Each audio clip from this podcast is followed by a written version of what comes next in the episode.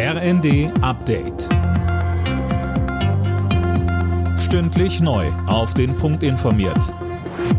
Ich bin André Glatzel. Guten Tag. Bundeskanzler Scholz hat seine Teilnahme an der Ministerpräsidentenkonferenz morgen abgesagt. Dabei sollte über weitere Entlastungsmaßnahmen gesprochen werden. Scholz begründet seine Absage mit seiner Corona-Erkrankung.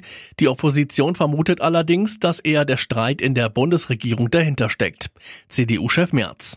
Ja, er hat Corona. Wir sind allerdings der Auffassung, dass in der angespannten Situation auch eine Ministerpräsidentenkonferenz virtuell möglich gewesen wäre. Und wir haben ja auch einen Vizekanzler, der gleichzeitig Wirtschaftsminister und Energieminister ist. Vielleicht hätte auch der ein Interesse daran haben sollen, dass diese Ministerpräsidentenkonferenz morgen stattfindet. Denn wir können nicht länger auf Lösungen warten. Bei den Scheinreferenten in den russisch kontrollierten Gebieten in der Ukraine zeichnet sich eine Mehrheit für die Annexion durch Russland ab. Das war zuvor erwartet worden. Teilweise wurden Menschen zur Stimmabgabe gedrängt. Kiew und seine westlichen Verbündeten werden das Ganze deshalb nicht anerkennen. Die NATO untersucht die Gaslecks an den Nord Stream Pipelines. Das hat ein Sprecher des Militärbündnisses erklärt.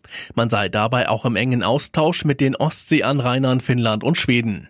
Aus den Nord Stream Pipelines tritt derzeit an drei Stellen vor Schweden und Dänemark unkontrolliert Gas aus. Zu einer möglichen Ursache gibt es von offizieller Seite bislang keine Angaben. Die dänische Regierungschefin Frederiksen spricht aber von einem möglichen Sabotageakt. Ein Zufall sei kaum vorstellbar. Popstar Shakira muss in Spanien wegen Steuerhinterziehung vor Gericht. Die Ermittler werfen der 45-Jährigen vor, den spanischen Fiskus um 14,5 Millionen Euro betrogen zu haben. Die Staatsanwaltschaft fordert mindestens acht Jahre Haft. Wann der Prozess beginnt, ist noch unklar.